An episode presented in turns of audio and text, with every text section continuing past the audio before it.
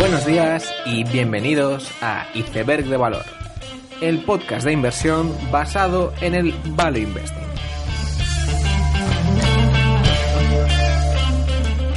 And there wasn't a CEO in the world from the car side that would have touched this with a 10 foot pole. Gave you a little leverage. Give me some leverage and a whole pile of downside risk. You can't, you know, for you to be the only guy at the bar, there's going to be a reason, right? Did you think it was a long shot? All these things are long shots. All. If it was that easy, then everybody would do it. Bienvenidos los seguidores de Sergio Marchione, bienvenidos a Iceberg de Valor. Estas eran las palabras de, de Sergio en una entrevista en el 2012-2013 a 60 minutos, un programa donde hablaban sobre el rescate de Chrysler. Y traducido eh, era esto lo que decía. No había un CEO en el mundo que tocara esto, Chrysler, con un palo de 10 pies. Y el entrevistador le dice, bueno, ¿y esto os daría cierto poder de negociación. Sí, cierto poder de negociación y un montón de riesgo para perder dinero. Cuando eres la última persona o la única persona en el bar, tiene que haber alguna razón, ¿verdad? Y el entrevistador le dice, ¿y en su día pensabas que, bueno, era muy difícil que esto saliera bien? Y sí, sí, todo, todas estas cosas son muy difíciles si fuera fácil, cualquiera lo haría. Y para mí estas son, bueno, uno de los fragmentos que yo más recuerdo de, de Sergio. Y como sabéis, hace un par de semanas eh, falleció el Sergio Marchione, el, CEO de Fiat y Ferrari, que es probablemente uno de los personajes más conocidos en todo el mundo automovilístico. Y curiosamente, eh, hace poco cuando los CEOs de las automovilísticas se reunían en, en la Casa Blanca con Donald Trump, eh, incluso el propio Donald Trump decía que, que su favorito era, era Sergio. Y, y, eso era por su personalidad pues, particular, un, una, persona que siempre hablaba directo y, era honesto. Es verdad que se iba a retirar en, en un año, pero eh, por complicaciones de su enfermedad, la cual era secreta en parte, eh, pues, eh, y una complicación en, en, una operación, pues falleció. ¿Y por qué es famoso Sergio Marchione? Pues básicamente fue capaz de unir o, o adquirir Chrysler en, en 2009 y, y, lo que hizo fue es la unión de dos compañías mm, bastante malas, es decir, de las tres americanas, Ford, GM y, Chrysler, Chrysler es, la peor o, básicamente originalmente era la peor. Y, luego en Europa, pues tenemos a Fiat que, bueno, no tiene especial buena fama más allá de, de Ferrari. Y bueno, ciertos mm, atributos históricos, pero tampoco eh, si, vemos mm, rankings de, de fiabilidad y, y, y, de estima de la gente, pues Fiat no, no está muy alto y en Estados Unidos si vemos los rankings de, de JD Power y parecidos, siempre pues Jeep, eh, Dodge y parecidos pues no están muy bien. Entonces, al final esta unión era la unión de, de dos competidores pues, malos. Y normalmente cuando se juntan dos empresas que no son muy buenas, pues la combinación es mala o incluso peor que las empresas por separado. Sin embargo, este es uno de esos casos donde esto no ocurre. Además, en este proceso de negociación, Sergio tomó la fama de ser un negociador extremadamente duro, negociando con la administración estadounidense y al final llevándose un Chrysler bastante limpio de, de deuda y, y bueno, eh, cualquier...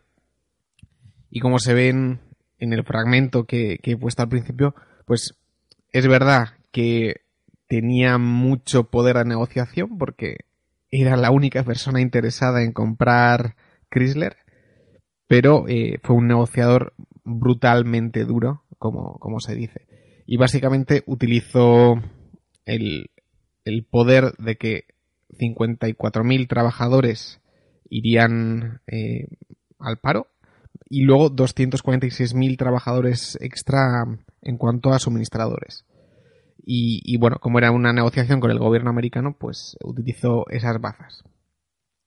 Además, en su mandato como CEO de Chrysler, es bastante famoso su plan quinquenal, que es un, plan con eh, expectativas de lo que va a hacer la empresa en cinco años y que suelen ser expectativas mmm, que al principio nadie nunca se las creyó. Es decir, bastante ambiciosas y que eh, siempre eran, digamos, eh, aquella referencia y, y, y, ese subir el listón hacía que, que luego la empresa mejorara y, y, diera más de sí. Además, eh, lo curioso de, estos planes quinquenales es que tampoco eran eh, planes donde había pues eh, un aumento exponencial de las ventas, sino que las ventas sí que aumentaban, pues vemos 2014 96.000 millones de ventas y 2018 pues 136.000. Pues bueno, es un aumento, pero tampoco es un aumento exagerado. Sin embargo, lo, más interesante, lo más interesante de estos planes es cambiar el mix de coches que, vendían de forma que el margen aumentara y pasar de un margen pues malo de, de un 1% a pasar a un margen de, de 8% simplemente cambiando el mix, vendiendo más Jeeps e intentando vender más Maseratis, Alfa Romeos, etcétera. Y esto pues eh, hacía de sus planes eh, algo, algo bastante especial y además de ello eh, Sergio intentaba siempre realizar el máximo valor posible de la empresa. Es decir, eh, si hay que hacer spin-offs, se hacen spin-offs, como con Ferrari, eh, luego pues está planificado el de Magneti y Magnelli y, otros. Es decir, no solo es un, una mejora del negocio, no tanto ya por venta, sino por margen, lo cual es muy interesante, y además realización del valor mmm, intrínseco in, interior mediante spin-offs y, diferentes formas sin, sin, dar ningún tipo de dividendo y con este tipo de, de, estrategias. Y por último, lo que caracterizaba también a Fiat era su escaso, su escasa inversión en todo lo que es electrificación, coche autónomo y tecnología en general. Es decir, si no tiene el retorno esperado o suficiente, no se invierte. Da igual que toda la industria esté invirtiendo un montón. Pues Fiat no lo va a hacer. Y, esto al final es lo que caracteriza a Sergio y lo que hace que, que se le pueda considerar un, un auténtico outsider de, de, la industria automovilística. Además, además, lo que personalmente hace tiempo llamó mi atención en cuanto al personaje es que en 2015 hizo una presentación llamada Confesiones de un yonki del capital. Entonces, eso ya para empezar, una persona que, hace una presentación eh, confesándose como un yonki del capital tiene mi admiración ganada de por vida. Eh, además, es curioso como en esta presentación, en, en, la primera slide, dice, oye, esta presentación no es eh, una justificación de la posición de Fiat en, el mercado automovilístico no es eh, una revisión del, del plan quinquenal.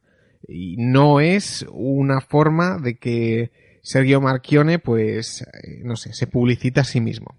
Lo que esto sí es, es un, una mirada desapasionada de la industria de un, desde fuera con la, el conocimiento de, un insider.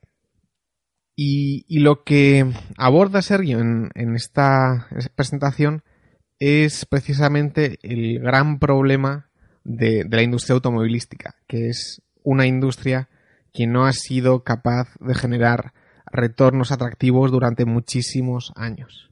Y ante esto, él mismo dice cómo eh, las automovilísticas han eh, intentado por dos vías mejorar esto. Por un lado, eh, utilizar plataformas conjuntas donde, eh, bueno, puede haber muchísimos modelos, pero la plataforma es compartida. Pues pone como ejemplo el MQB de, Volkswagen u otros. Y por otro lado, eh, se han intentado hacer pues uniones de empresas pues para desarrollos. Sin embargo, estas dos estrategias no han funcionado. O no han funcionado tanto como se podría esperar. porque el, tener plataformas pues está muy bien, pero es una estrategia que tarda en ejecutarse y, bueno, todavía están en proceso de, hacerlo y sí que va a dar eficiencias en el futuro, pero es un proceso lento y por otro lado, la, unión de, de OEMs, pues ha sido en materias no muy importantes que tampoco les ha reportado grandes eh, ahorros. Y lo que Sergio eh, apuntaba en esta presentación frente, frente a estas tendencias era la necesidad de, consolidación de la industria. No ya mm, unión de, de, ciertas empresas para unas cosas, sino que una consolidación del mercado de automóviles. Y es que hay una gran parte del coche que el usuario no ve y por lo tanto no valora. Y si no lo valora, eh, bueno, pues tampoco tiene sentido que cada automovilística lo desarrolle en casa de forma completamente separada y, y bueno, eso al final son costes para cada una de ellas que no es posible compartir. Y así lo que pretendía abordar era un gasto de 100.000 millones de euros en 2014 ya solo en, desarrollo de producto y, de montar las máquinas de, montaje en las fábricas. Y, bueno, él, predecía un posible ahorro de 4,5 mil millones eh, cada año para las diferentes empresas. Es verdad que este plan no se ha cumplido de forma explícita, ya que tampoco ha habido tantas fusiones en el mercado automovilístico. Sin embargo, creo que, personalmente, y esto es mi opinión, sí que de alguna forma se va cumpliendo ese fan, ese plan de forma un poco más implícita.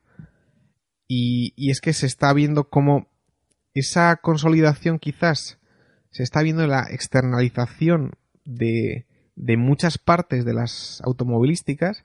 Cada vez se subcontratan más partes del coche, de modo que esas empresas, esos, proveedores del automóvil, eh, bueno, pues toman esa carga y, pueden optimizar en sí mismas em, todo lo que es esa producción. Es decir, no, no es un conjunto de las empresas, sino que es al externalizar todas más y más partes, pues sí que se produce una mayor eficiencia, además de que, bueno, se convierten en industrias un poco más ligeras en, capital. Y, eso se ve, en, como he dicho, en que cada vez eh, se, se subcontratan más cosas y ya, pues bueno, llegará a cierto punto en el que los motores también se, se llegarán a subcontratar en, en gran parte.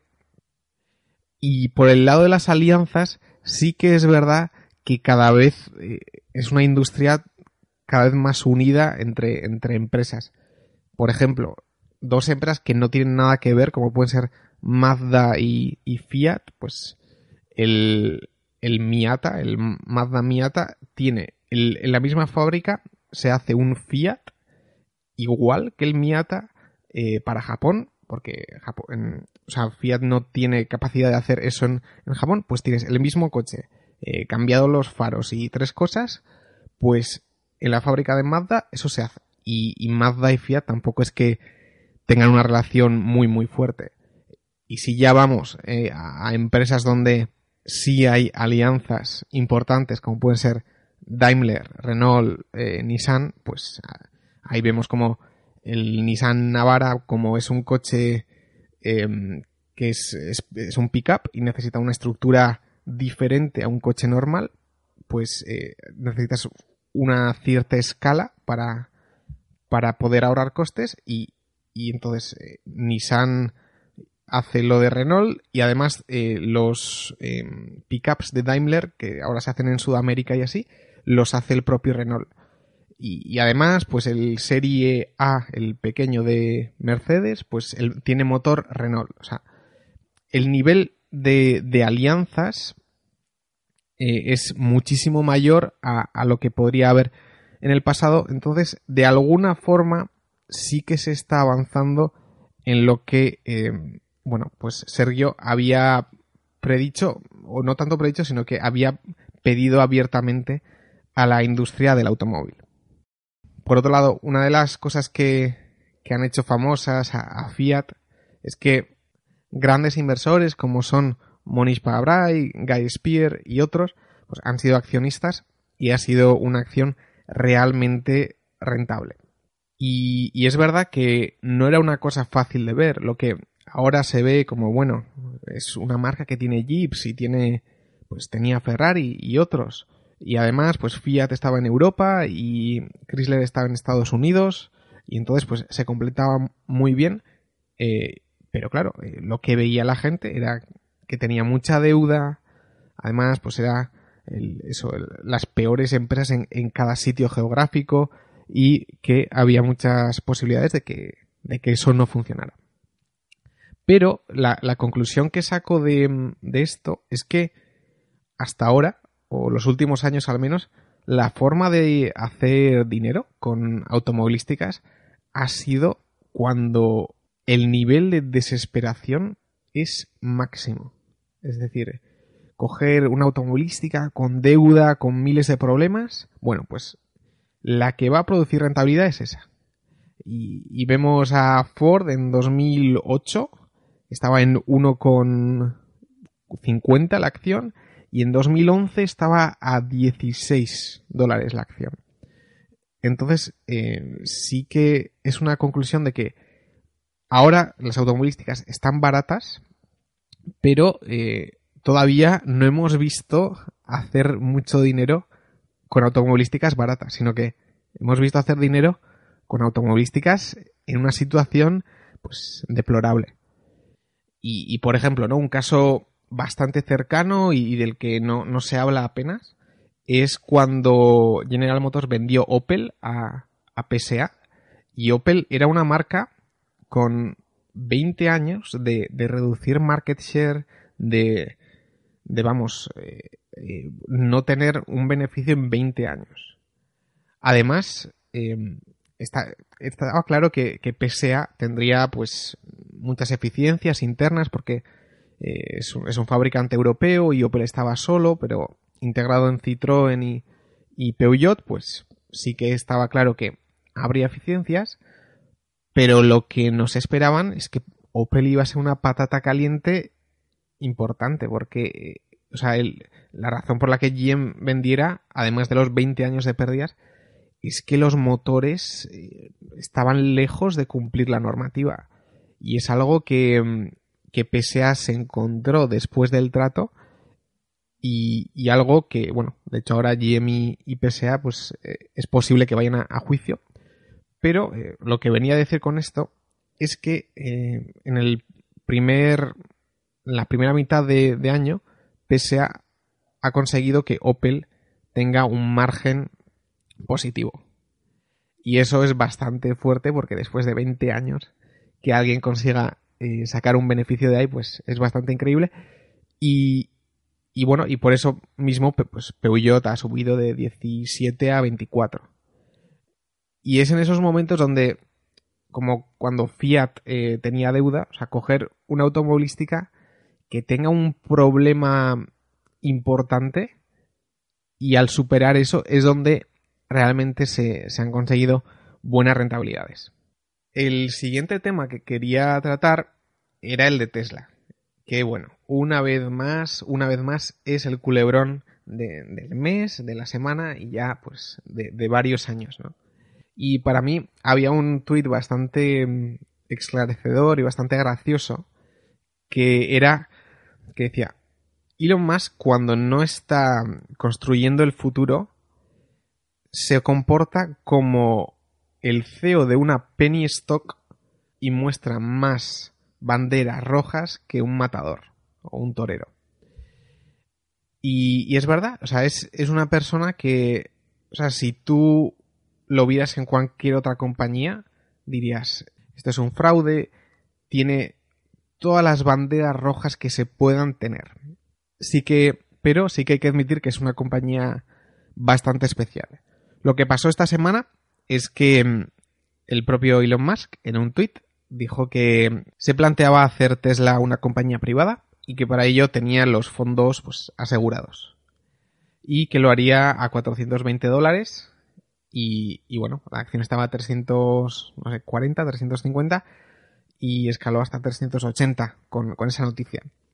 Y si bien uno lee la, la, nota de prensa y ve de alguna forma la lógica de, de hacer esto, pues porque quiere más tranquilidad para, para, la empresa y que no, que no haya gente que, que busque el mal de Tesla porque se pone corta o, o busca una mayor tranquilidad y, un mercado privado sí que puede darte eso, no es difícil imaginar que eso serían verle las buenas intenciones a la, a la declaración. Sí que hay otra parte donde, bueno, esto claramente calienta la acción y, a Elon Musk le, le conviene por, por, determinada deuda convertible, etcétera, que, la acción suba. Claro, yo, yo, lo que digo es que si, si realmente está planteándose eh, llevar a Tesla a, como una compañía privada, pues que simplemente lo haga y ya está. O sea, tampoco, tampoco lo tiene que anunciar y, previamente y, y, esperar un montón de tiempo, sino que tendría que decidirse, plantearlo y, y hacerlo. Entonces, bueno, sí que parece que hay algo oscuro o parece que hay algo en todas esas declaraciones. Aún así, yo, no quiero entrar en, bueno, en, ya sabemos que Tesla pues está a unos múltiplos muy altos, que es una automovilística y es cíclica y, y, muchos problemas. Y bien, y seguramente pues todos los cortos tengan razón. Yo, yo no entro ahí. Sin embargo, eh, sí que me gustaría decir un poco dos cosas, ¿no? Que, que hay una visión de Tesla en el mundo normal y en el mundo financiero que es muy diferente.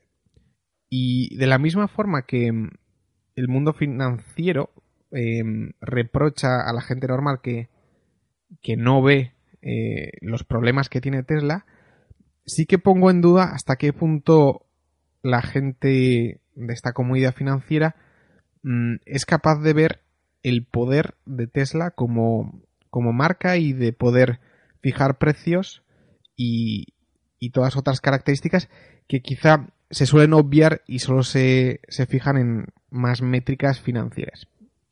Y por otro lado también, eh, oye, pues muchas veces se, infantiliza a, Elon Musk, pero oye, que igual el fundador de PayPal, SpaceX y Tesla, pues igual no es tonto. O igual es más listo que, que mucha otra gente. Y puede que acabe ganando. Al final, la diferencia entre un, defraudador y un genio, pues puede ser realmente fina la línea y al final lo que decide si es uno u otro muchas veces es el resultado final. Y, y bueno, siempre eh, existe la posibilidad de que Elon Musk gane esta partida.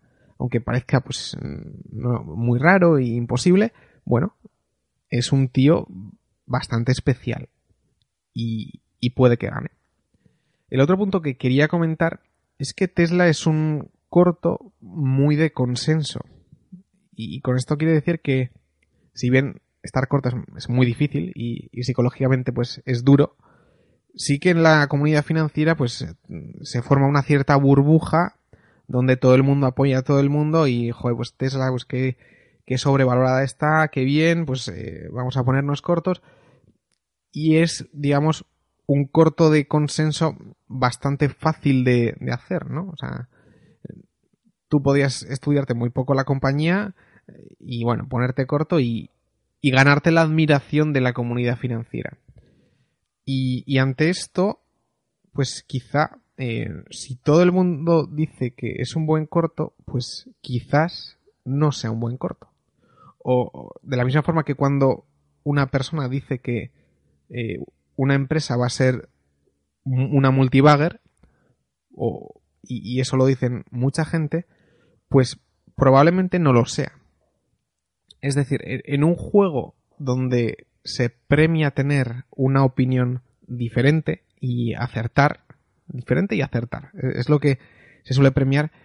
Eh, sentirse en un consenso debería despertar un sentimiento de alerta, no de complacencia. Y sí que me parece que en muchos casos nos, nos sentimos muy a gusto en, en ciertas comunidades y, y ese consenso nos hace sentir bien cuando precisamente es de, lo que deberíamos huir. Y con esto termino con, con Tesla, que, espero que no tener que comentarla muchísimo más. Y en cuanto a resultados trimestrales, eh, voy a repasar muy muy pocos, pero quería llamar la atención sobre Match, eh, IAC. IAC la, la comenté cuando hice el episodio de los holdings y, Match también sí que la ha comentado en, diferentes capítulos. Y es la empresa propietaria de Tinder, Match.com, Mythic, etc.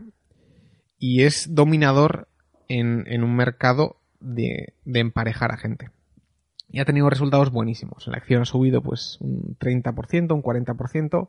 Y como holding también ha subido porque además eh, las otras patas del holding también lo ha hecho muy bien y Barry Diller estará contentísimo. Pero em, lo que quería comentar es que Match, pues eh, bien, tiene aplicaciones y, para emparejar a la gente.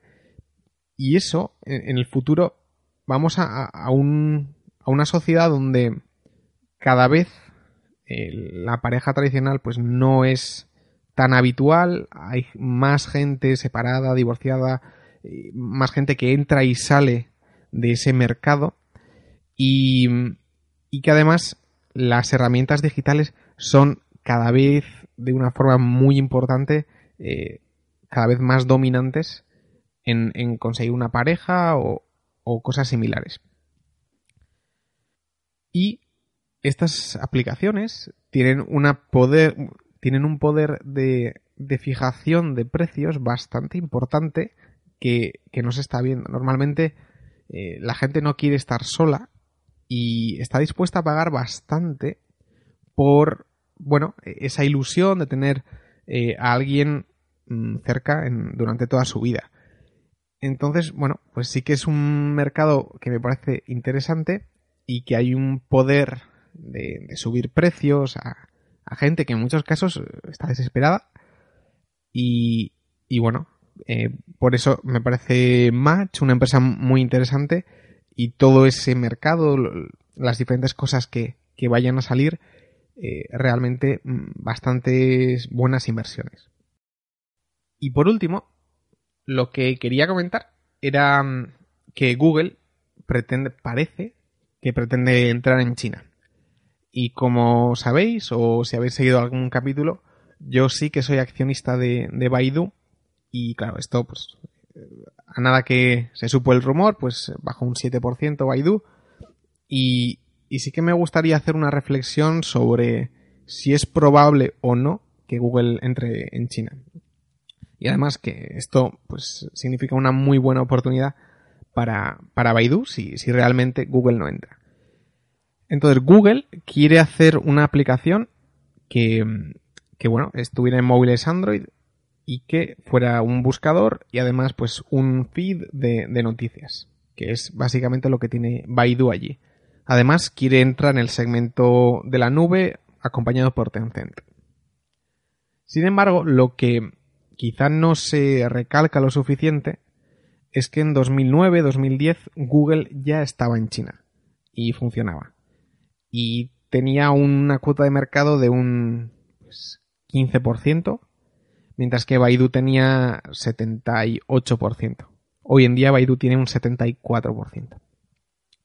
Es decir, Google ya ha estado allí y bueno, tampoco es que lo haya hecho especialmente bien.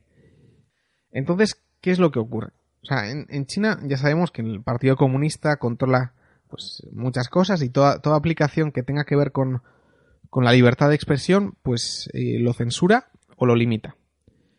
Y, eso significa además que los chinos en general tienen una apatía bastante importante con empresas occidentales Y, y además, pues bueno, ya tiene unas costumbres tomadas con, con empresas como Baidu, Tencent, etcétera.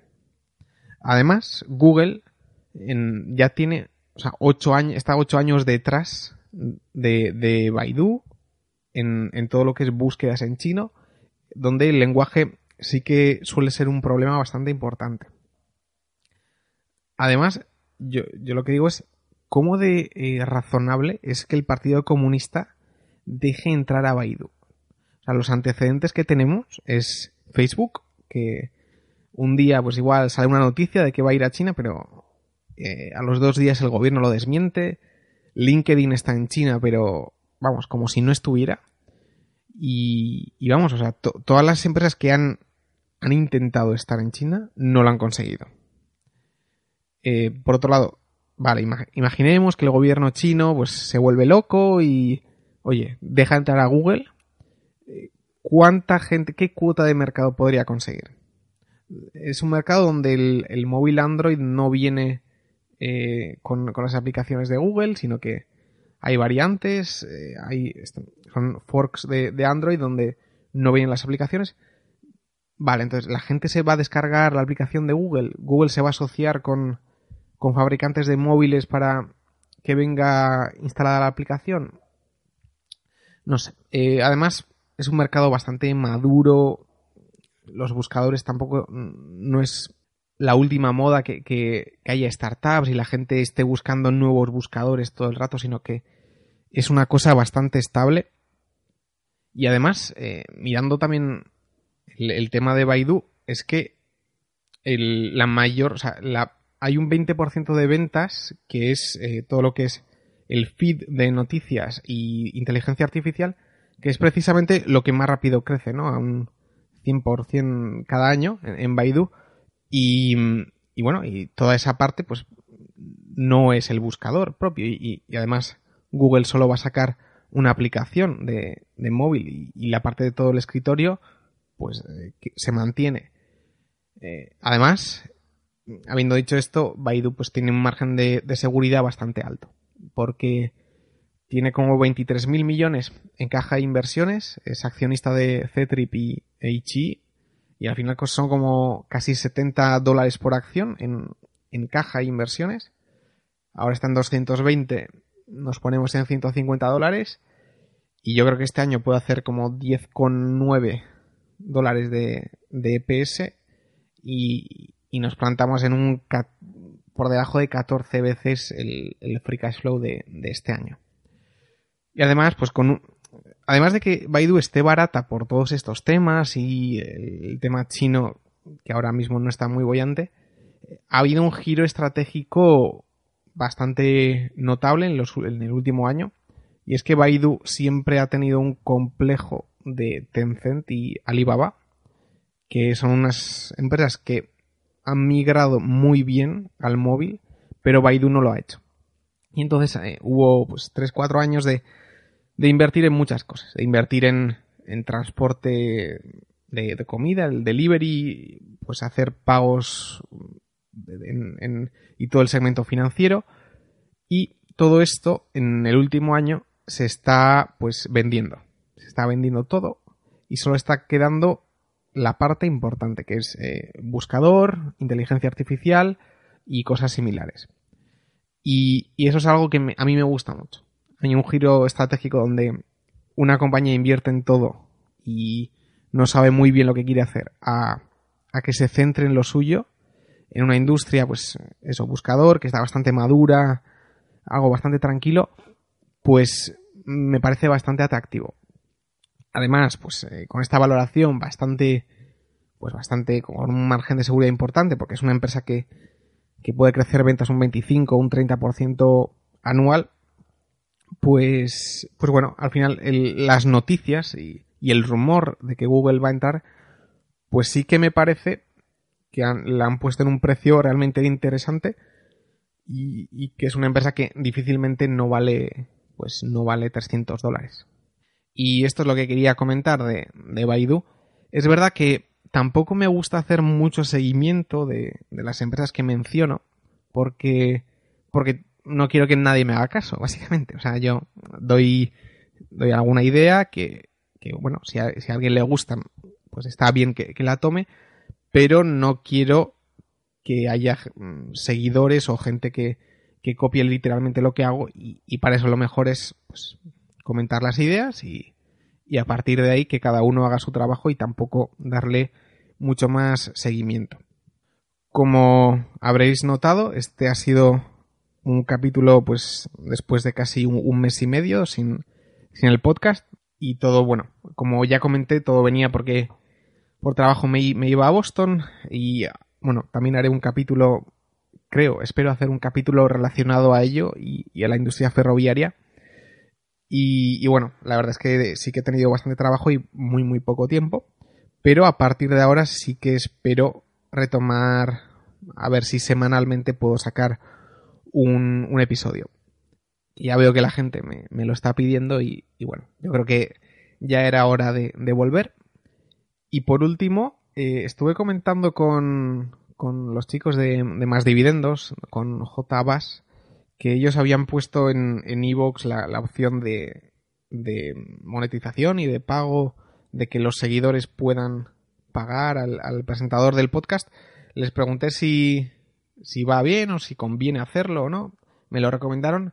Entonces, pues bueno, en, en forma de prueba al menos, yo me haré Evox Pro y dejaré abierto eh, a toda aquella persona que piense que, bueno, merezco cierto, no sé, cierta retribución o, lo que sea por, por los episodios, pues eh, puede dar una cantidad simbólica mensual y, bueno, si eso funciona bien y si no lo quitaré y, punto, ¿no? Eh, aquí la cosa es probar cosas, a ver qué sale y si no, pues marcha atrás y punto. El botón pues lo veréis en en iVoox y si alguno pues quiere aportar bien y el que no quiere aportar pues bien también que bueno, tampoco me juego la vida en ello, así que no hay ningún problema. Y, con esto termino el, el, episodio. Espero que os haya gustado. Espero que vuestro verano esté yendo bien. O mejor que el mío, que he trabajado bastante. Así que que lo paséis bien. Y ya sabéis, seguid aprendiendo.